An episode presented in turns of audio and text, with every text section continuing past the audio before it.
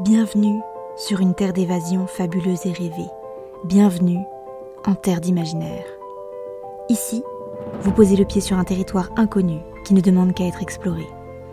Découvrez chaque semaine une histoire courte, une nouvelle ou un conte qui vous fera voyager la tête dans les étoiles tout en conservant vos pieds sur terre. Découvrez aujourd'hui L'histoire de la princesse et du labyrinthe. Il existe peu de princesses qui auraient à se plaindre de leurs conditions. Vivre dans un château et bénéficier des richesses du royaume, cela aurait pu donner envie à plus d'un. La princesse Calira ne rêvait que d'une chose partir. Enfermée dans le palais familial, elle ne pouvait sortir à moins d'affronter le labyrinthe qui l'encerclait. Son père avait lui-même essayé de le traverser dans sa jeunesse, mais il en était revenu à moitié fou. Personne ne savait précisément ce qui se cachait dans celui-ci, car les courageux qui s'y étaient rendus n'étaient soit jamais revenus, soit y avaient perdu la tête.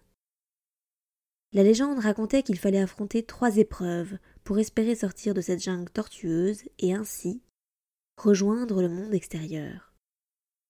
L'une d'elles, la plus fatale, serait celle du monstre qui hante les chemins sinueux du labyrinthe.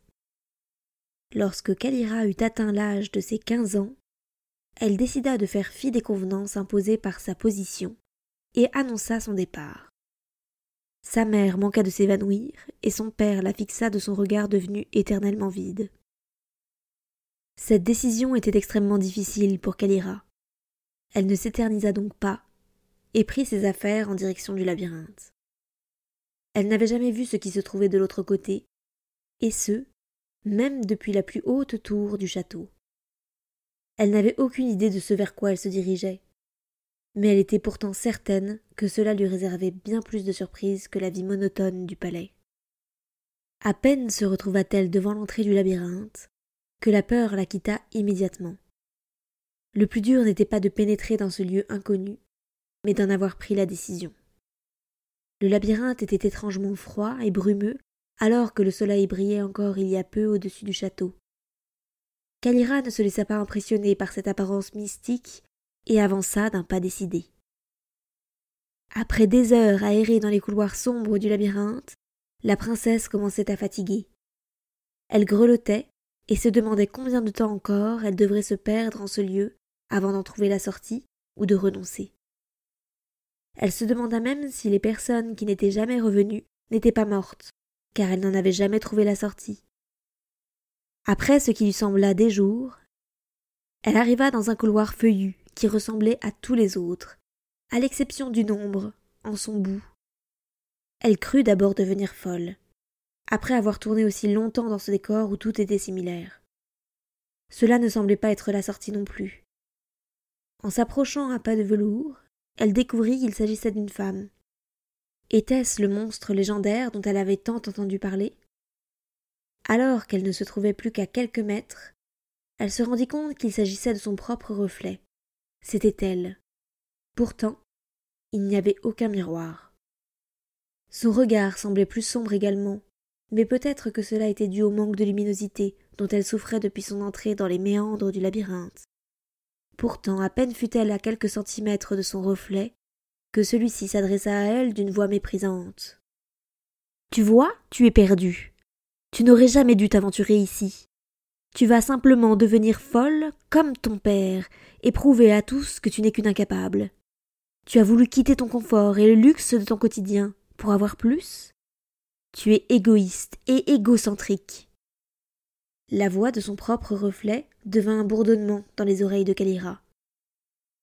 Elle était en train d'entendre ses pires peurs et toutes les phrases qu'elle s'était refusé d'exprimer à haute voix. Des larmes commencèrent à couler silencieusement le long de ses joues, tandis que son double poursuivait sa diatribe. Son sosie continua à l'attaquer verbalement, jusqu'à ce que Kalira réalise qu'elle se faisait ses remarques à elle-même. À l'instant où elle s'en rendit compte, l'attitude de son reflet changea. Il se sentait en danger. Il devint donc de plus en plus agressif et méchant. Mais cela n'affectait plus la princesse. Elle n'était pas réelle. Il ne s'agissait que de ses pensées.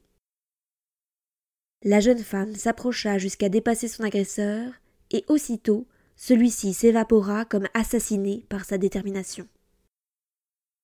Dans le même temps, une porte apparut au milieu des feuillages, lui laissant ainsi la voie libre pour quitter le labyrinthe et, de la même façon, sa vie de château.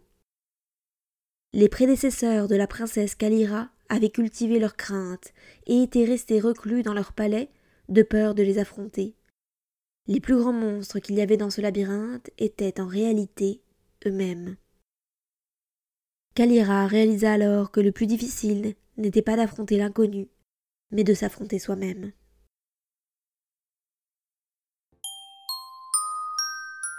Découvrez aujourd'hui l'histoire de la laideur de la princesse Aliénor.